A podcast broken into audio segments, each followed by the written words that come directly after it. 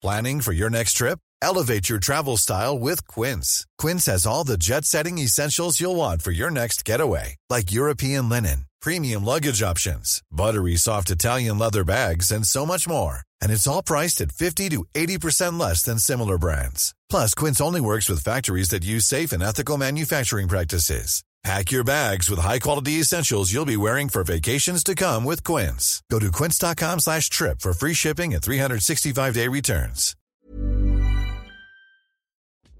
Bonjour, je suis Clémence Bodoc. Je suis Esther Meunier. Vous écoutez Activiste Une nouvelle approche de l'action politique. Elle devrait être en classe. La meilleure façon de se payer un costard, c'est de travailler. I am not a believer in climate change. C'est papa et maman qu'on assassine. Vous vous transformez en véritable chien de garde de la police de la pensée. Le choc n'est pas un choc climatique. Et puis si on est au SMIC, eh ben faut peut-être pas divorcer non plus dans ces cas-là. Ou dans les milieux où il y a vraiment le pouvoir, il n'y a pas de femmes. Oh ça suffit là.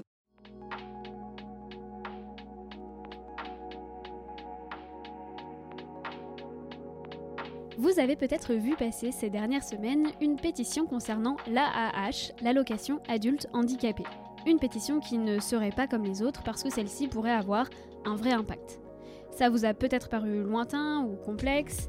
Eh bien cet épisode est là pour creuser le sujet, expliquer les enjeux qui entourent cette allocation avec des personnes qui ont créé un collectif dédié à la question Objectif Autonomie. Et aujourd'hui, nous sommes donc avec Ariana. Bonjour Ariana. Bonjour. Lulu. Salut. Bonjour. Et Citron. Bonjour. Alors, bah, merci beaucoup d'avoir accepté de, de, venir sur Activiste. Euh, on va entrer dans le vif du sujet, bien qu'on ait, qu ait, déjà un peu abordé euh, le sujet dans un épisode précédent avec les dévalideuses. Est-ce que vous pourriez nous expliquer ce que c'est que l'AAH C'est quoi? Alors, euh, l'AAH, c'est l'allocation adulte handicapé. C'est une allocation qui est destinée à toute personne qui va avoir une restriction substantielle ou totale dans sa capacité à travailler et donc à percevoir des ressources euh, par elle-même. Euh, et donc elle va se substituer euh, à ces ressources qui sont d'habitude obtenues par le travail. Et donc comme c'est un minimum social, il s'agit donc d'une aide qui va voir son calcul établi sur les revenus des, des, couples, donc soit la personne euh, est seule et le calcul se fait sur son revenu à elle, soit elle est en couple et à ce moment-là on prend les revenus des deux euh, partenaires euh, pour savoir établir quel sera le montant total. Et alors plus précisément, est-ce qu'on peut parler justement de ce montant qui évolue justement selon les revenus, etc. Est-ce qu'on peut détailler un peu sur quelle, quelle espèce de, de grille ça suit quoi? Le calcul est assez compliqué euh, de la C'est un calcul qui est fait par euh, la CAF et euh, son maximum quand on ne perçoit aucun autre revenu et que notre conjoint ou conjointe ne perçoit aucun autre revenu est d'environ 902 euros. Donc ensuite il est dégressif en fonction des revenus que l'on perçoit et il me semble que le total ne peut pas dépasser un SMIC. Sachant que pour être considéré comme en couple par la CAF, il n'y a pas besoin d'être marié ou paxé mais euh, de vivre sous le même toit et d'être euh, visuellement en couple. Sachant qu'il y, a régulièrement des contrôles et euh, que parfois, juste parce que la CAF considère qu'on est en couple, même si on ne l'est pas, bah, on se fait quand même sucrer notre âge.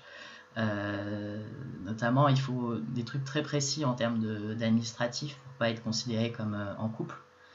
si on souhaite faire une colocation, il faut vraiment des bails séparés, il faut euh, que les courses soient pas partagées, il faut euh, qu'il y ait vraiment des frais très séparés en fait, avec des, des preuves de facture à l'appui. Parce que sinon, vous risquez d'être considéré comme en couple avec votre colocataire et donc de voir votre allocation en fait euh, calculée sur la base des revenus du colocataire ou de la colocataire. Voilà, ça peut arriver parce que c'est très flou.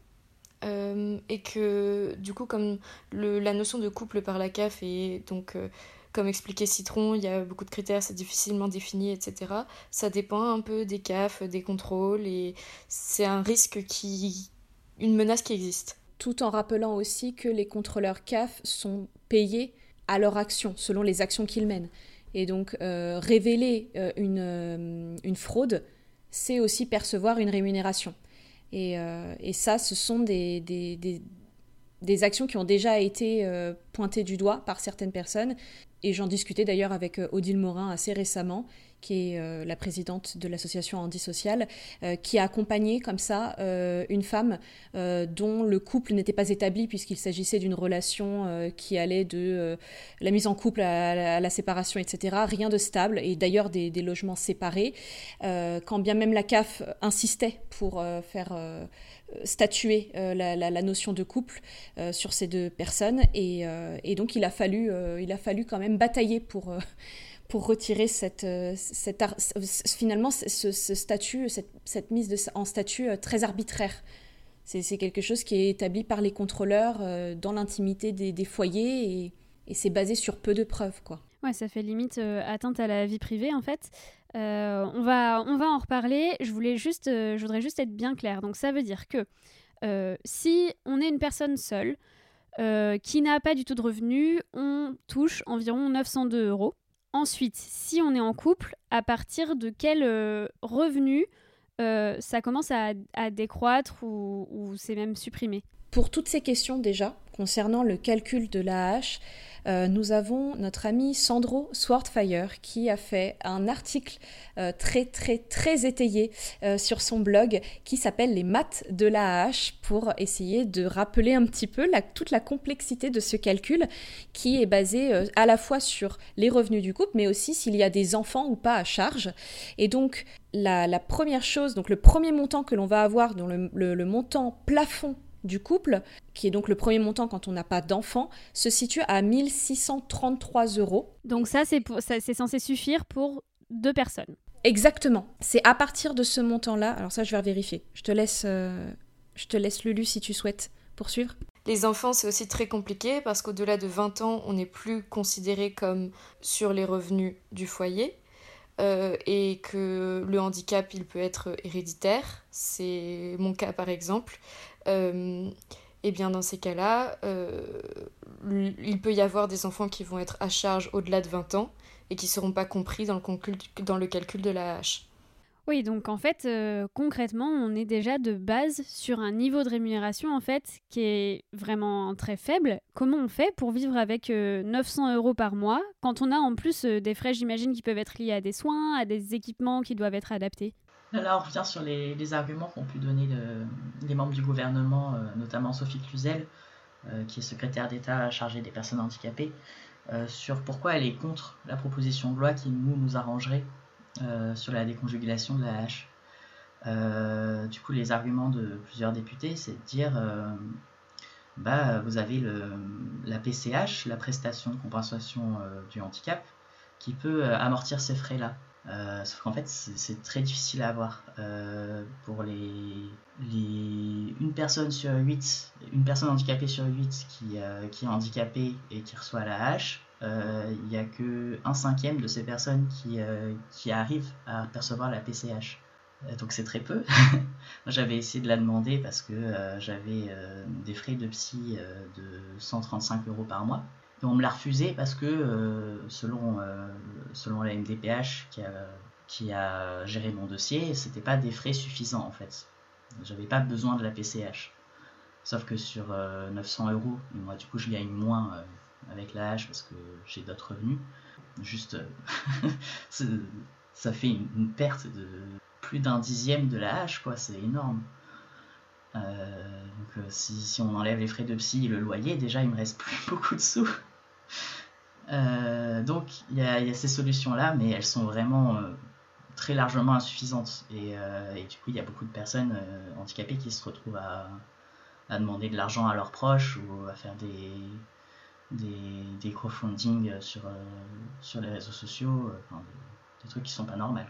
On a souvent, euh, si je peux compléter sur ça, on a souvent l'image que avec la sécurité sociale en France, les frais médicaux sont remboursés. Sauf que le handicap, c'est pas uniquement des frais qui sont considérés comme médicaux, c'est beaucoup de frais qui interviennent au quotidien auxquels, on pense pas forcément. Par exemple, ça peut être euh, avoir un régime alimentaire spécifique qui va coûter plus cher qu'un régime alimentaire, euh, disons classique. Ça va être avoir besoin de matériel de bureautique un peu spécifique, ergonomique, de logiciels de prise de de, parole, etc. Euh, certaines choses qui peuvent être financées par d'autres organismes comme la GFIP quand on travaille, mais ça aussi c'est très compliqué à obtenir. Et du coup, c'est beaucoup beaucoup de frais qui ne rentrent euh, dans aucune, euh, dans aucune disons, compensation autre que la hache. Donc 900 euros, c'est vrai que c'est peu. Oui, parce que déjà, 900 euros pour, entre guillemets, une personne valide qui peut exercer un métier ou chercher d'autres activités, bah, en fait, c'est peu. Il y a même certaines régions où ça va être très difficile de, de trouver de quoi payer à la fois un loyer, des factures et de quoi se nourrir avec ce montant-là. Donc oui, on imagine effectivement qu'avec tous les frais que vous avez mentionnés, c'est pratiquement impossible. Citron, tu as utilisé une expression tout à l'heure, tu as dit la déconjugalisation. Je voudrais bien qu'on la qu'on décortique un petit peu en fait ce que ça veut dire vraiment précisément le fait de déconjugaliser l'AAH. En vrai, c'est un, mot qui a été un peu inventé dans le militantisme parce que je l'ai utilisé dans la lettre que j'ai écrite aux députés et à chaque fois ils le, mettent entre guillemets, ça me fait rire. Mais en gros, c'est euh, la version plus longue, c'est désolidariser euh, le calcul de la hache des revenus du conjoint.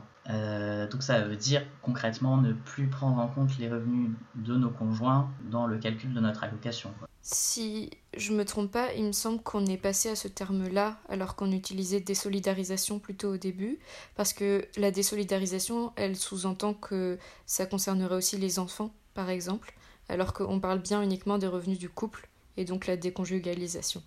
Et alors moi, je voudrais aborder un peu justement euh, les impacts spécifiques de cette conjugalisation. Euh, concrètement, ça veut dire qu'en fait, euh, il n'y a aucune autonomie financière pour les personnes concernées qui sont en couple, quoi. Aucune autonomie financière, c'est une, une, dynamique qui existe à la fois dans les couples handicapés valides et dans les couples handicapés handicapés. Et je pense qu'il y a des problématiques qui sont peut-être différentes.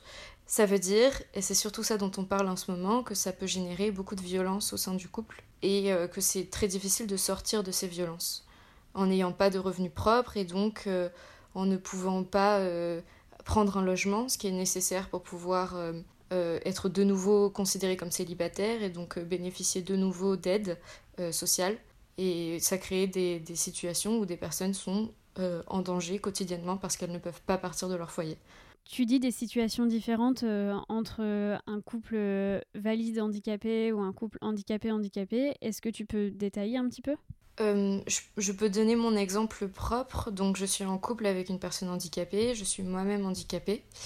Et je pense que les craintes sont légèrement différentes parce que les nôtres, évidemment, la violence, elle peut exister aussi dans un couple handicapé-handicapé.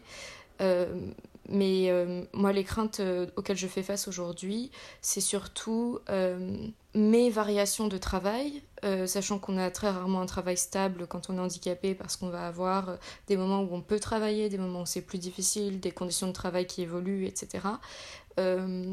donc tout ça, ça va influencer la qualité de vie, la qualité de soins et les revenus de mon conjoint également. ça, c'est quelque chose qui fait que on s'engage, quand on s'engage à vivre en couple, on s'engage en fait dans dix fois plus que quand des personnes valides s'engagent à vivre en couple. Alors, euh, dans mon cas, pour préciser, je ne touche pas la hache parce que je travaille. Aujourd'hui, je travaille en temps partiel à 90%. Euh, je suis en couple avec une personne valide. Néanmoins, j'ai une situation, on va dire, j'ai une santé qui, pour le moment, euh, décline un petit peu et commence à me faire entrevoir la possibilité d'une comment dire, d'une perte déjà d'un taux horaire, euh, voire donc d'une en fait d'une augmentation euh, de mon incapacité euh, au travail. à côté de ça, j'ai une sœur qui elle est célibataire, mais qui par contre touche la hache et va à un moment donné devoir se poser la question de sa vie, de son projet de vie, de qu'est-ce qu'elle va envisager dans l'avenir, de où elle se voit une fois que sa situation son état euh, de santé sera amélioré ou sera stabilisé. Et donc, forcément, moi, la question, elle est double. Elle est à la fois pour ma sœur célibataire qui euh, a très certainement envie aussi de construire sa vie de la manière qu'elle euh, l'entend, bien évidemment. mais il y a aussi moi qui suis en couple déjà et qui était un tout petit peu valide euh, à l'époque quand j'ai rencontré mon, copain actuel et qui ne, fait, qui ne voit d'ailleurs qu'une dégradation de mon état de santé, il y a cette espèce de promesse ratée euh, de, de, devoir euh, assumer un, un état... comment dire C'est comme si depuis le début, je m'engageais sur une relation d'égal à égal pour au final lui offrir une relation euh, qui risque euh, d'être biaisée. Et ce qui est très bizarre en plus dans ma situation, c'est que j'ai l'impression que cette situation elle est biaisée à mon avantage. Parce que c'est moi qui, ne vais peut-être moins travailler, percevoir moins de revenus et pour autant bénéficier euh, de la situation de, mon, de, mon, copain. Et encore, la question n'est même pas celle de la possibilité qu'il soit conjoint. Parce que pour le moment, nous faisons valoir le fait que nous ne sommes pas en couple sur les critères de la CAF, car nous ne les remplissons pas. Si demain nous remplissons ces critères, ma situation va changer. Et si demain ma santé change, alors c'est tout, tout ce qu'on est en train de construire, notre logement, euh, notre, nos, choix, nos choix de vie qui vont être bouleversés. Et bien évidemment, moi dans ma tête, c'est, euh, je sais que derrière, c'est son revenu qui, qui va nous porter, qui va me porter, et dont je vais dépendre. Et bien évidemment que ce sont des questions qui, me font très très peur et auxquelles pour le moment je ne réfléchis pas trop parce que je, n'y suis pas confrontée encore aujourd'hui. Mais c'est aussi pour ça que je me bats. Euh, oui, je, partage un peu euh, ces craintes-là. Moi, euh, j'ai jamais tenté de travailler, entre guillemets. j'ai fait deux burn-out pendant ma scolarité et ça a été assez difficile de m'en remettre. Et je sens beaucoup de pression à, travailler et je sais que dans tous les cas, je ne serai pas en capacité de, faire un temps plein. C'est vraiment quelque chose qui m'est pas accessible. Et euh, du coup, l'autre solution qui pouvait s'offrir à moi, euh, c'était de, de vivre avec la hache uniquement et euh, potentiellement de, de vivre en colocation ou en couple, même avec plein de personnes différentes, dans un endroit pas trop cher. Ça, pourquoi pas, ça aurait été un truc intéressant. Mais encore une fois, c'est des choses qui influent nos choix de vie en fait, où on n'a pas vraiment le choix quelque part. Euh, c'est pareil, euh, se dire euh, on va se marier ou on va faire des enfants, bah, c'est quelque chose, vraiment on y réfléchit, mais enfin c'est pas vivable en fait. C'est quelque chose qu'on va imposer aux gens autour de nous, même aux enfants en question. On sait pas, on sait même pas si, si la MDPH va accepter de renouveler nos droits. on sait même pas. Enfin, a vraiment un, truc très incertain en fait qui, qui, touche à la déconjugalisation et c'est sur quoi on travaille en ce moment. Mais c'est un, truc très global de les gens extérieurs à nous ont beaucoup plus de choix sur nos vies que nous-mêmes en fait. Euh, et, c'est quelque chose de très difficile à vivre. Euh, psychologiquement, ouais, me dire que, que je vais dépendre de quelqu'un, même si tout va bien, cette personne est très bienveillante, qu'elle me fait jamais de reproches, euh, moi je vais me dire, bah, est-ce que je suis sûr de vouloir acheter tel truc qui me fait plaisir alors que je sais que c'est son argent en fait C'est à de toucher le jackpot et de, de quelqu'un de vraiment très riche qui s'en fout, mais clairement c'est mais même, mais même. Moi, je, m'occupe de ma sœur maintenant depuis six ans, avant qu'elle euh, bénéficie de, de l'AH. C'est un poids, enfin, c'est une pression psychologique pour elle, c'est une culpabilité de devoir, enfin, comment dire, de devoir vivre sous mon toit, de devoir euh, euh, faire, même quand elle, quand elle sait que de toute façon je vais payer l'alimentation, elle est là à vérifier les prix, s'assurer que elle ne coûte pas trop cher.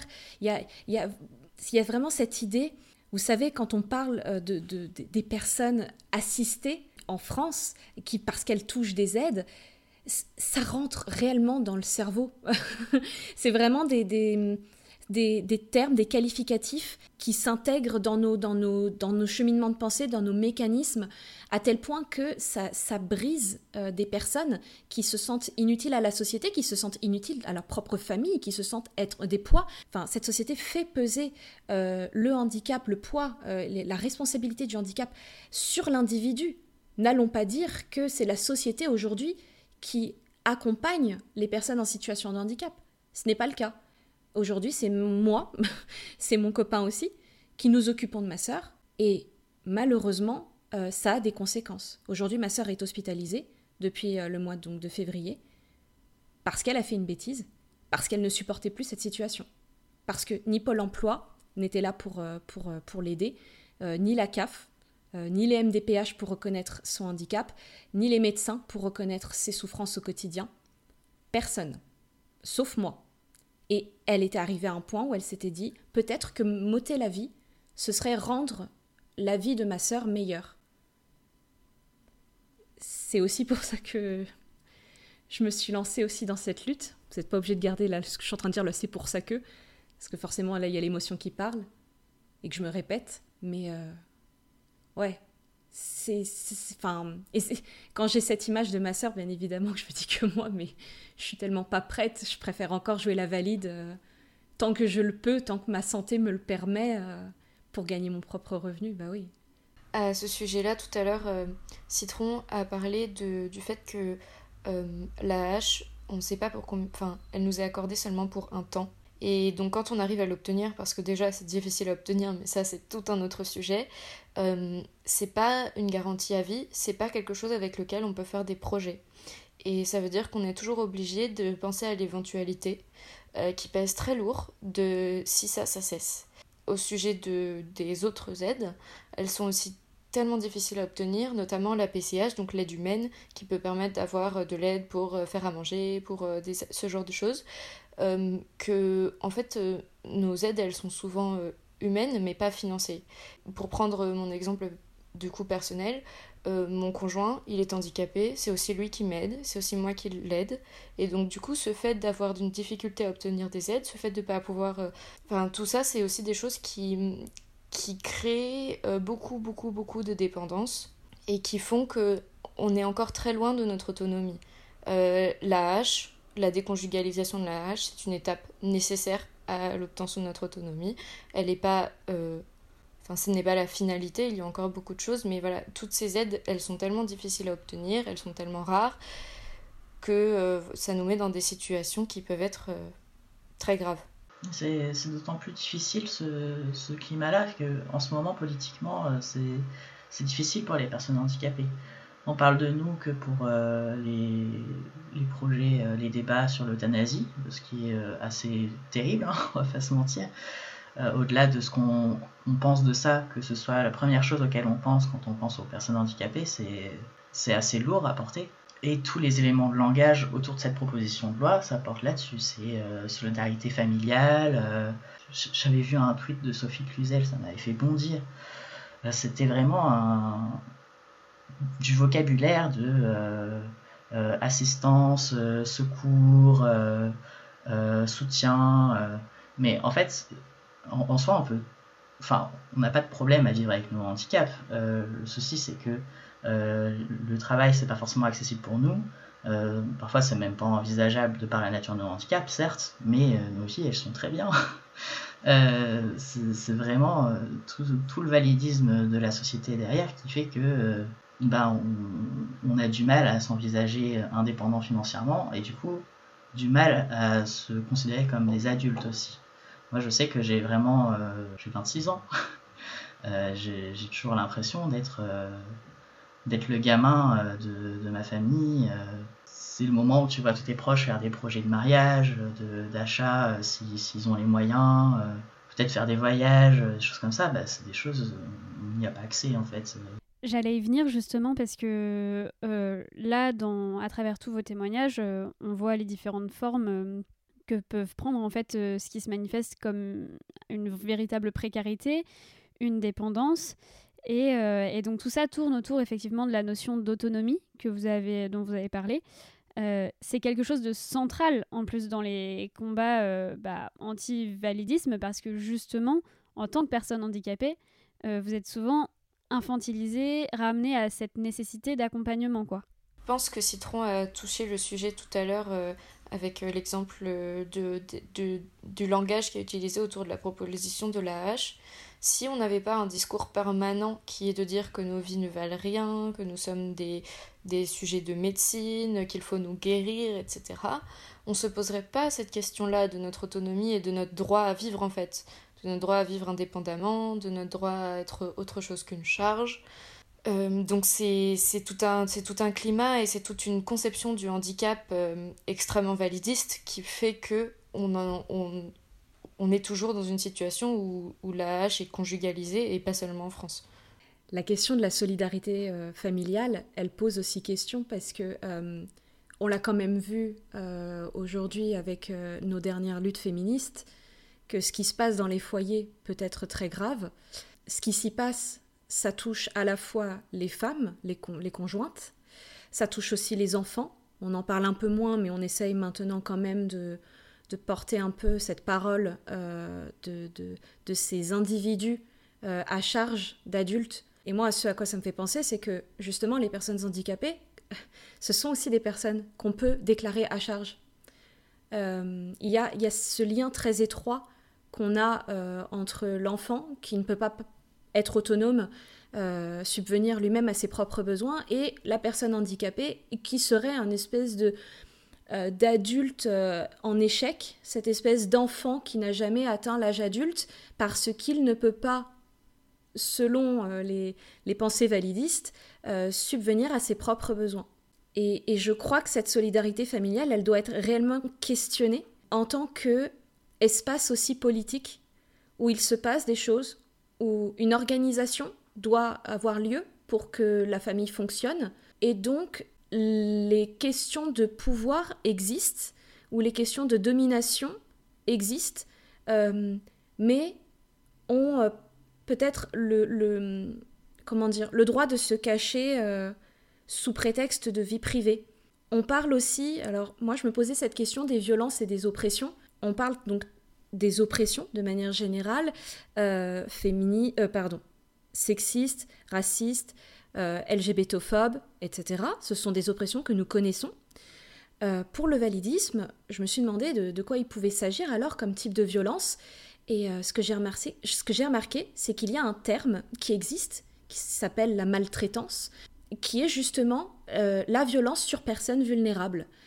Et j'entends bien que dans un regard juridique, nous avons ce statut de personne vulnérable du fait de nos conditions, euh, et que ça, en soi, c'est une circonstance aggravante. Néanmoins, cette, mal... enfin, comment dire, cette violence n'est du coup perçue à travers le prisme de la maltraitance, n'est perçue que comme découlant d'une domination, euh, de cette perception que l'on a des personnes handicapées comme étant euh, non pas des adultes, mais voilà, des enfants.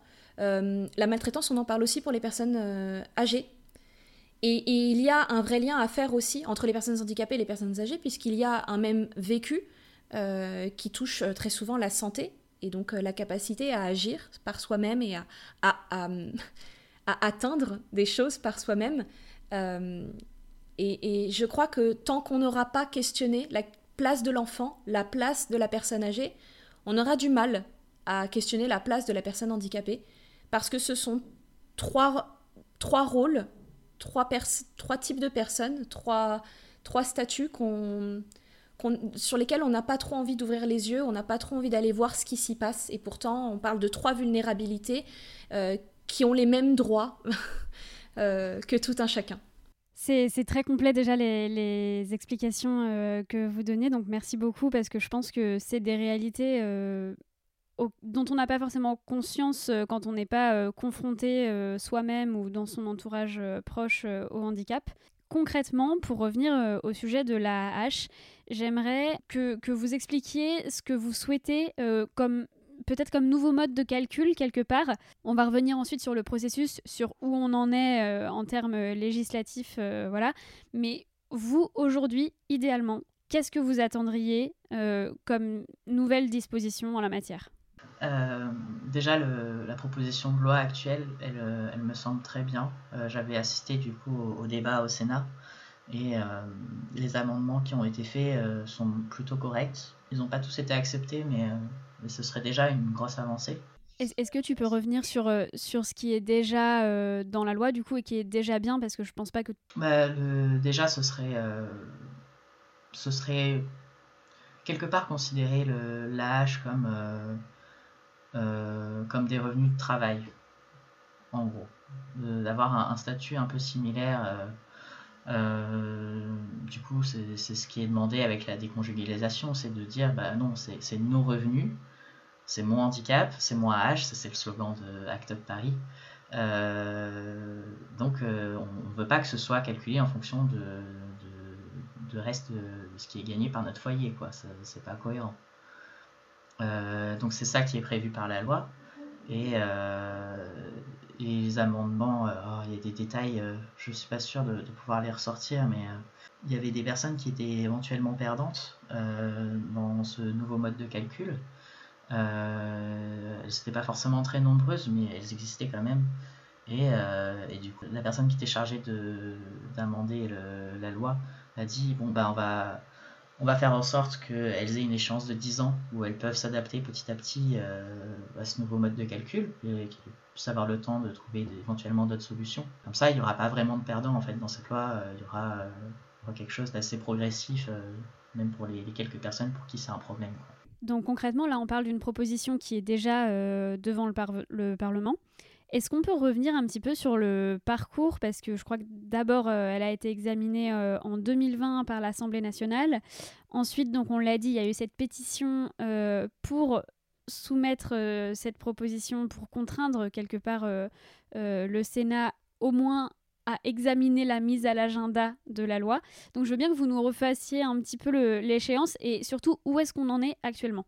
Euh, effectivement, ça a été, euh, déjà passé en première lecture à l'Assemblée nationale en 2020, avec une salle pas très pleine et honnêtement peut-être un peu par hasard. Et euh, donc, suite à ça, Objectif Autonomie, on en fait, on s'est emparé d'une pétition déjà existante qu'on a trouvée sur le site du Sénat. Et donc, pour effectivement que le Sénat mette cette, cette proposition de loi à son agenda. Donc, elle a été discutée le 9 mars. Elle a été amendée d'une manière que nous, on trouve euh, beaucoup mieux que le projet de loi d'origine.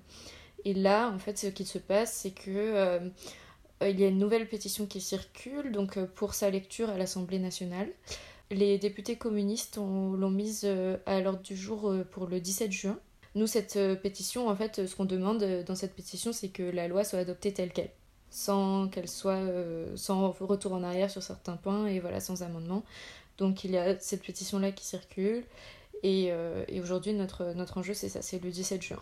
Donc concrètement, euh, si je reprends un peu tout ce que vous avez dit depuis le départ, euh, plus ce point législatif, en fait, l'enjeu, c'est de faire évoluer les mentalités et en tout premier lieu de faire évoluer la conception du handicap qu'ont les gens qui nous gouvernent, les élus. et donc, pour vous aider, on fait quoi? bah, déjà, je pense qu'on signe la pétition. Et après, euh, on écrit à ces députés, si on peut leur écrire, si on peut leur téléphoner, on leur téléphone. Euh, nous avons euh, une liste de, députés et il y a plusieurs propositions de, de, de, mails qui circulent pour aider les personnes à écrire. voilà, je ne sais pas s'il y a une description sur le podcast où on peut mettre peut-être. Euh, si, bien sûr, on mettra les liens euh, dans la description. Voilà. et, je, vais juste revenir sur le, les, les, mentalités. Il y a quand même un point que il me semble qu'on n'a pas trop abordé, qui me semble quand même très important. Les mentalités du gouvernement sur cette proposition de loi. Euh, le fait de parler de solidarité familiale, c'est quelque chose qui est, a aussi un enjeu de classe qui est énorme. Parce que euh, moi, je vois par exemple que j'ai des parents qui peuvent euh, m'aider, euh, voilà, qui peuvent financer mes études, tout ça. et du coup, j'ai le droit d'être handicapée, entre guillemets. Parce que ma solidarité familiale, elle existe, elle est là. La solidarité familiale, c'est pas une réalité pour tout le monde, pour des questions de revenus, pour des questions de problèmes intrafamiliaux, etc. Et, et ça, c'est. Voilà, il y a aussi un enjeu militant au-delà de l'AH, c'est cet enjeu-là de, de, bah, qui est un enjeu de classe et qui est un enjeu d'égalité sociale euh, plus largement. Mais alors, qu'est-ce qui vous oppose en fait le gouvernement euh, pour euh, parce qu'il me semble en gros qu'il y a certains parlementaires donc, qui se sont emparés du texte, qui ont fait des améliorations euh, qui vous conviennent actuellement. Donc il y a une, frange des parlementaires globalement qui est de votre côté, mais côté gouvernement, ça coince. Vous me dites si je me trompe, mais il me semble que voilà le, le gouvernement n'est pas favorable à ces évolutions. Après tout ce que vous venez de nous dire, c'est difficilement entendable, je trouve, de dire c'est pas, pas nécessaire. Bah, officiellement, euh, euh, leur principal argument, c'est de dire euh, la hache, c'est un minima social. Si on commence à calculer la hache sans les revenus du conjoint, il faudra qu'on fasse ça pour absolument toutes les allocations, tous les minimaux, tous les, minima. et c'est pas possible en gros. Ce sera un budget énorme. ce serait remettre en cause toutes, toutes nos lois, enfin, vraiment, ils n'hésitent pas à aller beaucoup trop loin dans, dans l'exagération. et ouais, en fait, officiellement, officieusement, c'est vraiment une question de budget, en fait. C'est quelque chose qu'ils considèrent trop cher à payer, en gros. Et c'est ça qui est assez drôle, entre guillemets, c'est que euh, on peut voir des, des gens autant euh, de, gauche ou de droite, ils disent mais enfin c'est une question humaine en fait. et même si les gens de droite disent ça, c'est que vraiment, euh, ouais ouais. Ouais, en effet, il y a énormément d'arguments qui ont été opposés au, à la première version du, du projet de loi. des arguments qui ont été pris en compte dans l'amendement euh, du projet et qui du coup n'ont plus réellement de, ont, permis, ont permis sa modification et donc du coup ne tiennent plus aujourd'hui. Euh, et en effet, les derniers arguments qui, qui restent vont être ceux de, de, vraiment essayer de solidariser la hache avec tous les minima sociaux, de vraiment dire que, mais je pense que ça vient aussi d'une mauvaise compréhension de ce qu'est euh, la hache et de ce qu'est le handicap vis-à-vis -vis du travail aussi donc il y a, il y a d'abord ça, parce que c'est ce qui a déjà été dit, hein, que ça allait ouvrir la brèche euh, vers la déconjugalisation pour les autres minima sociaux. Euh, et en effet, l'argument budgétaire, comme on le sait, qui est euh, très souvent abordé pour demander au moment où on souhaiterait voir un financement proposé, il faut que le demandeur du financement propose où trouver l'argent. Et donc on a eu des réponses de, par courrier. Je crois, alors si je ne me trompe pas, sinon on coupe tout ça, mais nous avons eu une réponse pour Madame Aude Genot. Pour Madame Aude Genot, il faut un tout petit peu de contexte. en fait, Aude Genot est une femme handicapée qui a décidé de faire une grève de la faim pour qu'il y ait une décision du gouvernement de traiter au plus vite qu'il y ait une décision pour que ça arrive de nouveau à l'Assemblée nationale. Parce que ce qu'on craignait, c'est que euh, le gouvernement mette de côté euh, la proposition de loi jusqu'aux prochaines élections. En gros, qu'il se passe, le, se passe la, la patate chaude. Euh, ah, c'est à vous de gérer, on s'en fout.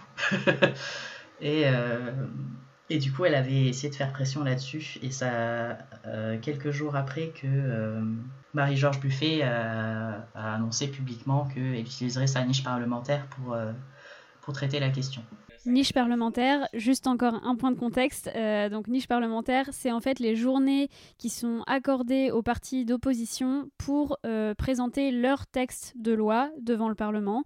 Et c'est des trucs assez spécifiques parce que généralement, en gros, un parti a une journée pour présenter ses textes il peut en avoir plusieurs. Euh, ça veut dire qu'il faut faire des choix.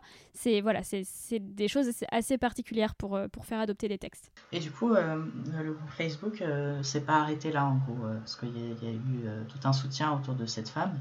maintenant, le groupe a, 1000 personnes, 1000 membres et ont décidé du coup de continuer sur cette lancée-là et d'envoyer massivement des courriers aux députés et partager les pétitions qui sont faites sur le site de l'Assemblée nationale. Et donc, euh, régulièrement, les membres postent les réponses euh, qui ont été reçues euh, de la part des députés. Et il y en a des, incroyables. il y en a des très très vagues, mais il y en a qui sont précises et plutôt violentes. Et je pense que celle auquel pensait Ariana, c'est celle de Serène Mauborgne, qui était vraiment farouchement contre, du coup, cette proposition de loi, et qui disait, si on fait ça, euh, on va devoir euh, augmenter énormément le, coût du tabac et euh, oh, bah, les, Français ils vont vraiment apprécier les personnes handicapées après ça, hein, on peut l'assurer. C'était très lunaire. Oui, parce que du coup, c'est ce qu'on disait tout à l'heure par rapport au fait qu'il faut proposer une budgétisation de la proposition de loi. Et donc, du coup, ce serait le prix du tabac. Mais dans cette même lettre, elle disait aussi, elle répondait à la personne qui écrivait Bah, vous avez la PCH. On a déjà expliqué tout à l'heure que quand on connaît un petit peu euh, le fonctionnement de la MDPH et des aides du handicap, etc., la PCH, c'est limité. voilà, donc c'était vraiment très très à côté de la plaque. Et c'était une députée à l'REM. Bah merci euh, pour ces précisions. Euh, on voit là finalement bah, très précisément en fait comment des décisions politiques peuvent impacter la vie des gens en général, dans ce cas précis, la vie des personnes handicapées. Outre la AH, est-ce qu'il y a d'autres exemples comme ça qui vous viennent en tête pour illustrer euh, l'impact des politiques publiques sur vos vies en fait? Euh, En termes de handicap, ça n'a pas eu d'impact sur la mienne euh, en particulier, mais il y en a eu plusieurs dernièrement, oui. celle qui a fait le plus de bruit, je pense que c'est la loi Elan, qui est la loi qui, qui, a remis en cause l'obligation de rendre tous les nouveaux bâtiments accessibles à 100%. Et euh, maintenant, le pourcentage est ridicule. Je crois que c'est 10%. Ça a été vraiment dur pour beaucoup de personnes handicapées parce que c'est déjà très difficile de trouver des logements accessibles. Et, euh, là, ça voulait dire que euh, bah, tout le monde allait un peu se battre pour les avoir. Et, ça, et du coup, bah, aller rendre visite aux amis, aux parents, se déplacer en général, bah, ça allait devenir beaucoup plus difficile en fait. C'était quelque chose de très concret, mais euh, le gouvernement a décidé que c'était pas important visiblement. Nous avons eu aussi euh, le 1er décembre 2019 la suppression du complément de ressources qui était euh, donc qui entrait en, en complément de, de l'AH et donc encore une fois une aide qui a été simplement supprimée, une aide financière supprimée et qui se voulait donc être être remplacée par la majoration pour la vie autonome mais après, j'ai pas davantage d'infos sur euh, exactement euh, quelle va être le, comment dire, financièrement, quelle va être la différence entre ces deux aides, euh, et notamment aussi sur les conditions d'obtention, si, si celles-ci changent ou pas. Moi, si je peux donner un exemple, ce serait, donc je l'ai dit tout à l'heure, je suis encore en études. Donc moi, à titre personnel, j'ai développé une situation de handicap euh, j'avais déjà des problèmes de santé, mais je suis devenue handicapée au cours de mes études et j'ai mis euh, donc deux ans à obtenir euh, des aménagements dont on m'a dit que j'avais pas le droit alors que j'y avais le droit. Et en fait, dans le supérieur, on est 1,6% de personnes handicapées, alors qu'on est 18 à 25% selon les estimations dans la population générale. Et donc du coup, ce que sur, sur les politiques concrètes qui ont une influence euh, sur la vie des personnes handicapées, c'est tout ce qui va être aussi les politiques d'institutionnalisation des personnes handicapées, euh, d'encouragement à, scolariser les enfants euh, dans des lieux fermés, de difficultés pour les parents à scolariser les enfants en milieu ordinaire, où ils vont rencontrer beaucoup d'obstacles, où euh, il y a énormément de témoignages de parents qui expliquent que euh, on leur a refusé euh, que leur enfant aille en sortie scolaire, que leur enfant continue une scolarité normale, etc., etc. Tout ça, ce sont des choses qui ont à voir avec les politiques publiques et qui font que bah, l'accès aux études supérieures, enfin, c'est un énorme privilège pour les personnes handicapées, même avant le supérieur, c'est un énorme privilège et que c'est difficile aussi, euh, je pense, de créer euh, un savoir, de créer euh, une, une, culture, de créer plein de choses dont on a besoin en tant que communauté quand on n'a pas du tout accès au premier lieu de socialisation qu'est l'école et, et aussi aux études supérieures et tout ça quoi. Bah merci pour vos exemples à tous les trois. Je voudrais parler un petit peu du collectif voilà, de Objectif Autonomie je ne sais pas si vous êtes des membres fondateurs, si vous l'avez rejoint ensuite. Est-ce que vous pouvez nous expliquer un petit peu euh, bah, la, genèse euh, du collectif? Donc, euh, Objectif Autonomie, c'est un mouvement composé de personnes handicapées réunies pour demander et obtenir l'autonomie des personnes handicapées. Ce mouvement, alors en fait, il a émergé lors de la mobilisation sur les réseaux sociaux contre la prise en compte des revenus du conjoint dans le calcul de l'AH, ou alors la déconjugalisation de l'AH pour aller plus vite, en décembre 2020. Et euh, cette mobilisation a été euh, poussée par la diffusion massive de la pétition de Véronique Marie-Bernadette Tixier euh, par la communauté Andy. Avec l'obtention des 100 000 signatures sur la pétition, nous nous sommes lancés dans la rédaction d'une pétition sur le site de l'Assemblée nationale. Et cette rédaction a été faite en concertation avec plusieurs militants handicapés et associations, dont le CHLE, les Dévalideuses, le Stream pour notre autonomie, comme des fous, Cléotistes et le collectif Mes Handicapés. Et euh, aujourd'hui, nous sommes d'ailleurs aussi euh, en contact avec Eric Michels, qui est le directeur de l'association Action Aide Handicap, et euh, Odile Morin, dont on a parlé précédemment, présidente de l'association Handi Social.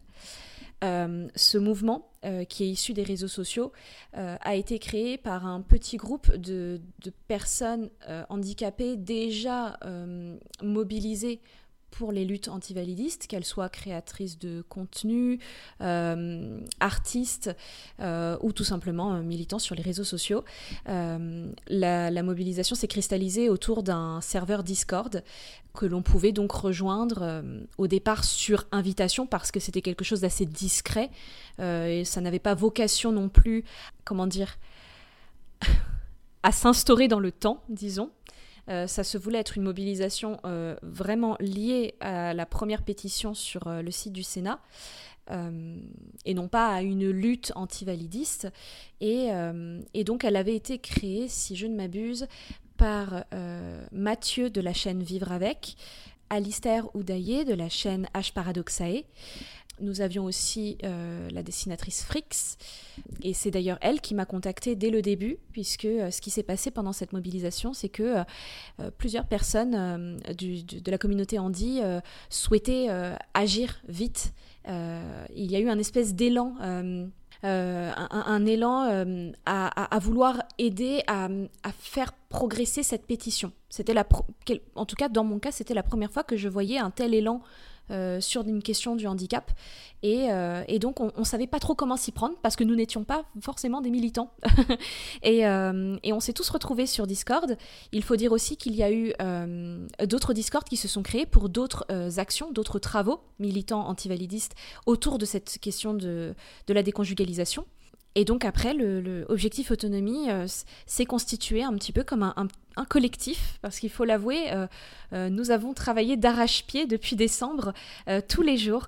nous avons essayé de, de, créer des visuels, de contacter un maximum d'associations, de personnalités publiques, euh, de personnalités politiques. Et, euh, et donc, c'est, pour ça aussi qu'on insiste un petit peu sur le terme collectif, mais aussi mouvement, puisqu'il y a quelque chose de très euh, d'impermanent dans, dans, ce collectif, où du fait de nos santé du fait de nos situations personnelles, il peut y avoir des départs comme des arrivées, des mises sur pause de, chacun et chacune d'entre nous pour, pour permettre de continuer à faire vivre cette mobilisation.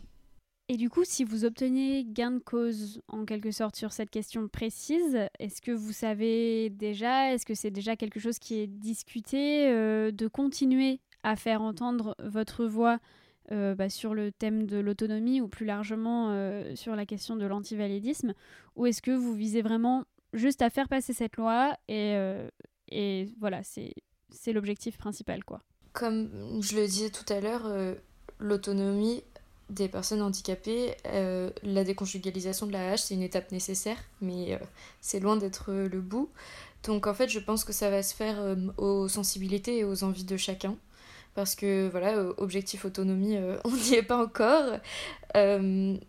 mais voilà, moi ce que j'ai ce que j'ai beaucoup apprécié dans Objectif autonomie, et qui est un objectif que l'on peut rejoindre et que euh, vous pouvez rejoindre et voilà.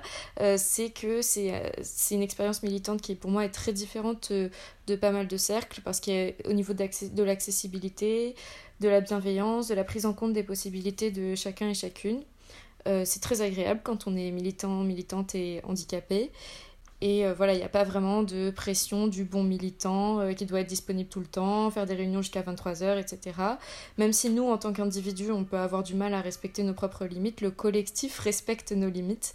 Et, euh, et donc voilà, je pense que c'est une expérience militante qui est très intéressante pour les personnes handicapées, mais aussi pour les personnes valides, parce que je pense que ces limites-là, elles sont importantes à prendre en compte pour tout le monde. Et je, je, ne suis pas euh, médium, mais je pense que ça va très probablement euh, continuer avec les personnes qui le souhaitent. Et euh, comme l'a dit Ariana, avec la, la, mouvance et le côté mouvement, voilà, chacun peut venir, repartir, revenir, etc., en fonction de ses disponibilités, de ses envies. Et ça m'étonnerait que le 17 juin, le mouvement s'effondre d'un coup. Je suis assez d'accord. Je pense que ça va vraiment dépendre de, de qui va proposer de nouvelles initiatives ce sera fini. C'est une possibilité si, euh, si l'État décide que c'est non, euh, que l'Assemblée vote non euh, contre la loi. bah, il y a des chances que le, le collectif s'organise pour qu'il y ait de nouveau des, des poussées, pour qu'il y ait des nouvelles propositions de loi qui aillent dans ce sens. Et j'espère qu'on n'aurait pas besoin de faire ça et qu'on pourra se concentrer sur, sur d'autres combats. Mais ça va vraiment beaucoup dépendre, euh, encore une fois, de ce qui va se passer dans, dans le futur proche. Et vous avez espoir concrètement vous, enfin, vous partez plutôt euh, avec l'impression que ça va marcher ou vous êtes vraiment dans l'incertitude complète? Je pense que ça va dépendre euh, beaucoup de, des députés euh, de la République En Marche, parce que bah, du coup ils sont majoritaires. c'est difficile à dire. Euh, J'essaye de pas trop faire de faux espoirs, parce que ce serait vraiment très très très dur pour moi, je pense, si c'était refusé. Je, pense qu'on peut être surpris. Euh, de la même façon que j'y croyais pas quand ça a été voté la première fois à l'Assemblée nationale ça a été vraiment un, coup de chance et euh, je sais qu'il y, a pas mal de députés qui se sont fait taper sur les doigts. euh, ah, C'était pas ça qu'on voulait que, que vous euh, votiez. Donc peut-être qu'ils seront encore de nouveau de notre côté et que, que ça se passera bien. Euh, je voulais savoir un petit peu, vous, si c'est votre première expérience d'engagement ou si déjà, plus tôt dans votre vie, vous vous êtes engagé sur des causes similaires ou sur d'autres, ou, même pour revenir à votre enfance, quels ont été les, premiers motifs euh, d'indignation, si vous étiez des, enfants euh, déjà indignés? Disons que je suis quelqu'un euh, qui, qui s'indigne beaucoup. Et peut-être par acquisition aussi précoce du langage, je suis quelqu'un qui, qui aime verbaliser ses sentiments d'injustice. Et pour ma part, j'ai essayé de réfléchir un petit peu à quelle pouvait être l'indignation qui, serait corrélée à ce que l'on est en train de vivre aujourd'hui chez Objectif Autonomie. Euh, et, alors ça va peut-être être un peu voilà sorti de nulle part, mais mon premier sentiment d'injustice, je l'ai vécu chez mon père la première fois que j'ai été frappée par ma belle-mère. Euh, c'était, euh, j'avais 12-13 ans. Ce jour-là, j'ai découvert ce qu'était la violence et la répression, mais aussi ce qu'était la liberté et le droit. Mon indignation aura donc d'abord été portée sur la chose privée et non pas sur la chose publique. Euh, il faut dire quand on est enfant, notre seule société, c'est l'école et la famille. Et, et pour ma part, les questions d'organisation, de droit et de liberté se sont d'abord posées au sein même de ceux qui me gouvernaient, autrement dit mes parents. Euh, et pendant toutes ces années de maltraitance, avant que je ne devienne indépendante, donc, je me concentrais que sur ces, euh, ces euh, mécanismes de, de, domination. Et j'essayais de les comprendre, parce qu'à ce moment-là, on n'est pas forcément à même de, de, comprendre ce, ce, qui nous arrive. Et c'est seulement vers mes 23 ans, âge où j'ai été diagnostiquée autiste, et où je quitte définitivement les études, qui est aussi un, lieu qui peut enfermer et et voilà et, empêcher aussi la, réflexion, euh, en tout cas pour ma part, que j'ai découvert la chose publique. Auparavant, je ne faisais que subir les règles sociales en espérant réussir à m'y conformer dans le but de survivre. Et c'est à ce diagnostic euh, d'autisme et euh, d'ailleurs, aujourd'hui même, à mes 26 ans, ce matin même, où je reçois le diagnostic du trouble du spectre de l'hypermobilité, donc le HSD, qui euh, possiblement se déclinera en, CED, syndrome Ehlers dans l'os, avec euh, hyperimmobilité. On verra bien. C'est à partir du diagnostic d'autisme que euh, j'ai pu donc rencontrer d'abord mes pères sur les réseaux sociaux et découvrir ma condition. Et ce sera dans le même temps une prise de conscience de mes intérêts spécifiques et une assomption de leur caractère envahissant que je vais découvrir le féminisme à travers l'excellent podcast de Victoire Tuaillon, Les couilles sur la table, euh, mais aussi de l'esprit critique avec euh, les cours tout d'abord filmés de Richard Monvoisin, mais aussi l'excellent podcast d'Elisabeth Fétit, Métachoc, que je vais construire ma, ma pensée euh, qui va devenir militante, puisque ça va être forcément une pensée politique. Et c'est dans cette mouvance que je vais donc découvrir Twitter, m'y inscrire, lire euh, et, à un moment donné m'exprimer par moi-même. Et donc, euh, à travers les différentes communautés que je vais découvrir euh, au sein de Twitter, je vais découvrir mes propres identités, mes propres valeurs, et jusqu'à former une timeline, une TL, axée surtout sur la, lutte anti-validiste, un petit peu malgré moi, mais du fait aussi de ma condition. Et c'est comme ça qu'avec la mobilisation de décembre 2020, je suis tombée les deux pieds dedans dans, dans l'objectif autonomie dès sa création et que je ne lâche plus depuis. moi j'ai un vécu un peu similaire à celui d'Ariana, c'est que je pense que mon enfance a été assez angoissée. et, et, en fait, c'est en partie parce qu'il y a beaucoup de choses qui me définissent aujourd'hui euh, comme le fait d'être autiste, le fait d'être trans, non-binaire, euh, asexuel. C'est des choses euh, qui n'existaient pas, qui étaient mal considérées, dans le sens pas bien défini, ou, juste le mot ne m'était jamais parvenu en fait. Et du coup, je voyais le monde soit comme si tout le monde faisait semblant de, se conformer comme je le faisais moi, soit euh, comme si vraiment j'étais euh, l'être le plus étrange qui soit. Euh, et ça a été assez difficile. Donc quand j'ai commencé à questionner mon identité, ça a commencé par l'autisme. je suis tombé sur les, groupes Facebook autistes qui n'étaient pas du tout politisés en vrai, qui, qui consistaient surtout en des témoignages. Ça m'a fait du bien sur le coup, mais c'était c'était peut-être pas assez euh, en profondeur sur mon ressenti en fait. Euh, la sensation vraiment que qu'il y avait un, vrai, un, gros gros manque de, représentation et de discussion sur ce genre de sujet. Euh, encore aujourd'hui, même si je suis dans un milieu qui, qui est très transéandi, dès que j'en sors, en fait, j'ai l'impression de devoir toujours donner des définitions de qui je suis aux gens que je rencontre, euh, en sachant pertinemment que euh, on considère comme euh, un peu un peu fantasque, comme si j'essayais d'être original, alors que c'était plutôt des trucs libérateurs pour moi et qui étaient là depuis toujours, mais juste c'était pas accessible pour moi dans ce sens-là. Donc, quand j'ai pris connaissance de ça, j'ai tout de suite essayé de, compenser la représentation, entre guillemets. Euh, moi, à la base, je dessine, donc j'avais euh, j'avais pris le parti euh, d'essayer de m'expliquer aux gens, mais par le dessin. Et, petit à petit, en prenant conscience de l'existence des communautés très politisées, en fait, du handicap, de la transidentité, j'avais surtout envie de parler à des personnes qui me ressemblent et et si les personnes extérieures à ça ont envie de s'y intéresser, bah alors très bien, qu'elles rentrent, qu'elles viennent nous voir. Mais, euh, mais du coup, moi, mon militantisme était vraiment beaucoup plus porté euh, sur, euh, sur cette idée-là. Et le côté action, c'est vraiment quelque chose que j'ai commencé à faire avec Objectif Autonomie. Parce que je me suis rendu compte que il y avait vraiment une possibilité de faire quelque chose concret, en fait, dans le militantisme je pense que je me suis rarement senti aussi utile qu'en ce moment.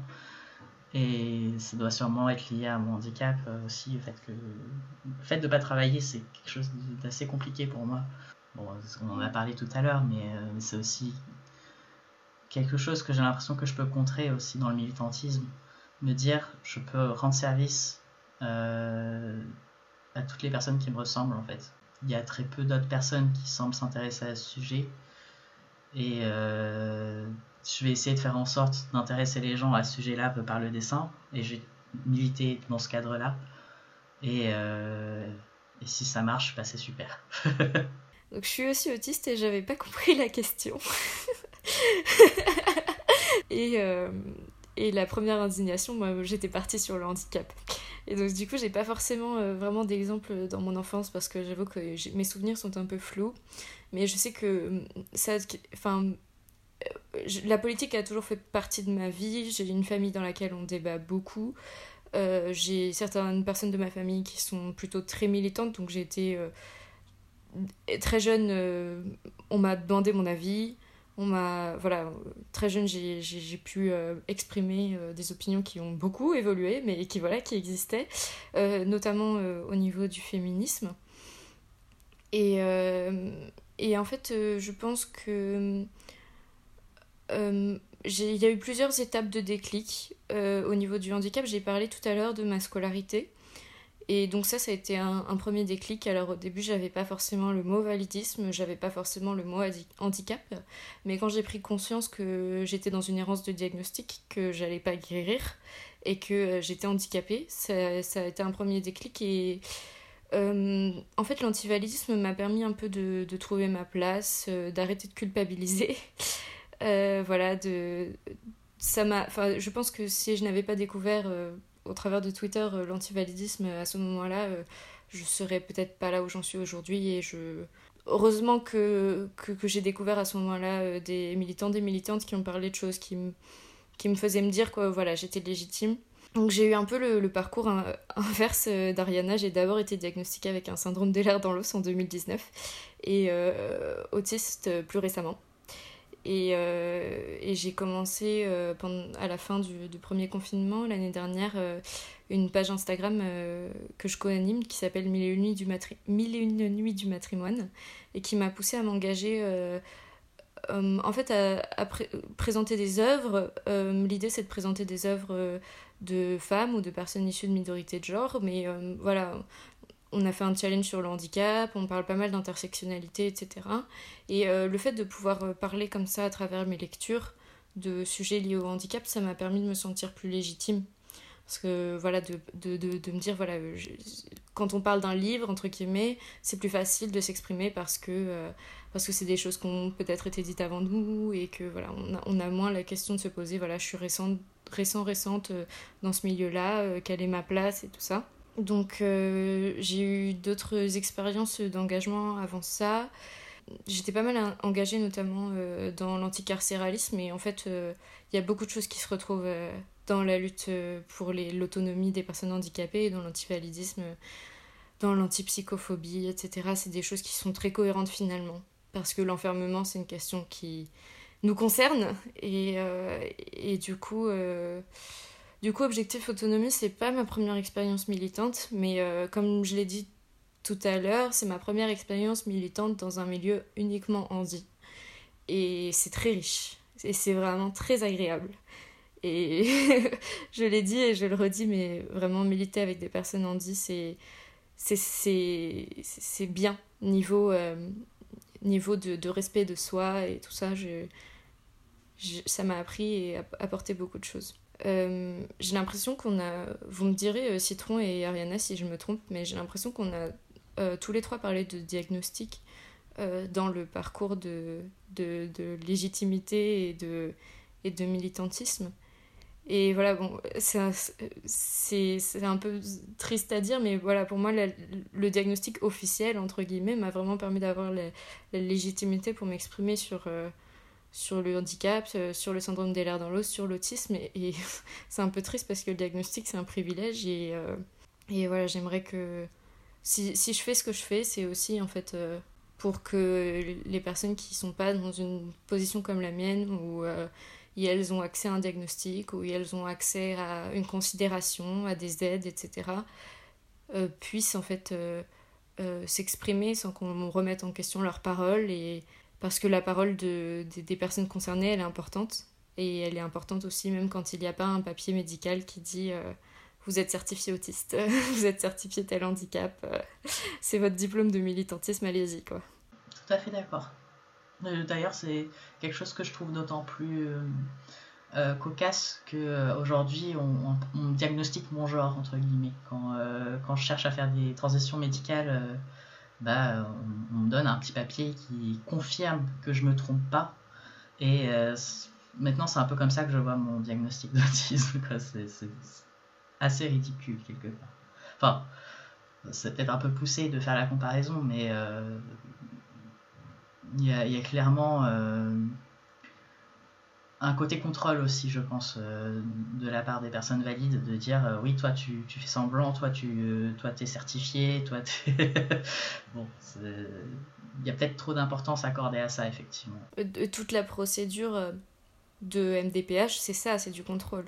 C'est du vérifier que vous êtes bien handicapé, c'est un dossier qui est très long, il faut faire un projet de vie, euh, voilà, il faut justifier de, son existence, et voilà, c'est vraiment du contrôle euh, de dire euh, la MDPH, en gros, ce qu'elle fait, c'est ouais, toi t'es handicapé, toi t'es pas handicapé, toi t'es pas assez handicapé, toi t'es handicapé à tel pourcentage, donc t'as le droit à telle aide. Ouais. c'est ça, j'ai des amis qui, qui ont vraiment beaucoup plus de difficultés que moi, c'est-à-dire que c'est pas juste incapacité à avoir des revenus, c'est aussi que euh, s'occuper d'elles, euh, de leur santé mentale, c'est difficile. Et euh, juste, elles n'ont pas de diagnostic. Du coup, elles restent au RSA et elles vont probablement rester au RSA toute leur vie. Parce que bah, du coup, bah, elles n'ont pas les moyens pour payer un diagnostic non plus. Et puis, c'est le serpent qui se mord la queue. Et ce qui est très intéressant là-dedans, c'est que là, on a parlé d'autisme et du syndrome d'Ehlers dans l'os. ou de, l'hypermobilité, enfin tous les, les, les, syndromes liés, voilà. Euh, c'est des diagnostics qui sont très récents.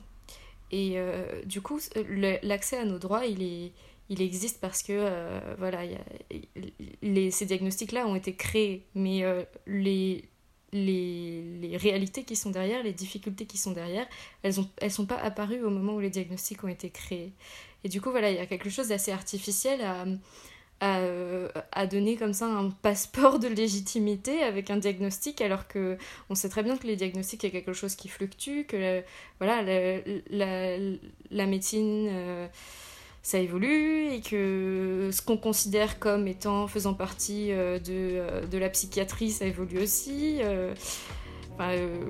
donc donc donc c'est très, très artificiel et en même temps quand on n'a pas ces outils-là, on est très très très d'autant plus handicapé, j'ai envie de dire, que quand on a le certificat de handicap. Merci beaucoup pour vos témoignages euh, à tous les trois, pour votre euh, expertise sur la question. Ça fait 1h16 qu'on parle, donc je pense qu'il y, a déjà euh, beaucoup de matière. mais vraiment merci, je pense que c'est des paroles qui sont très importantes à entendre et à diffuser. Euh, bien évidemment, on mettra dans les notes du podcast euh, bah, toutes les, tout, tout, ce dont on a parlé, euh, les, les, liens pour, pour la pétition, pour vous filer un coup de main, etc. Donc, donc voilà. Merci encore. Merci à Merci. toi. Merci à toi. Merci beaucoup. Merci beaucoup.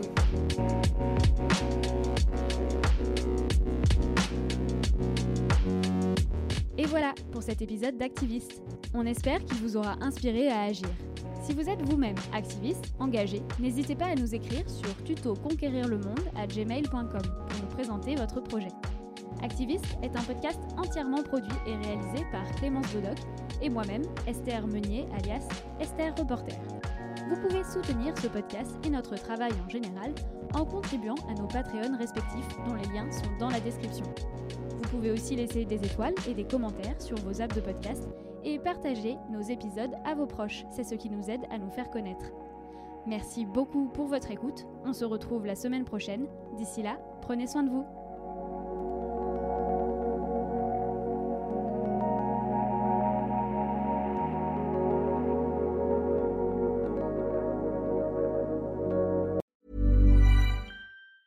Even on a budget, quality is non-negotiable. That's why Quince is the place to score high-end essentials at 50 to 80% less than similar brands. Get your hands on buttery soft cashmere sweaters from just 60 bucks, Italian leather jackets, and so much more. And the best part about Quince, they exclusively partner with factories committed to safe, ethical, and responsible manufacturing. Elevate your style without the elevated price tag with Quince. Go to quince.com slash upgrade for free shipping and 365-day returns.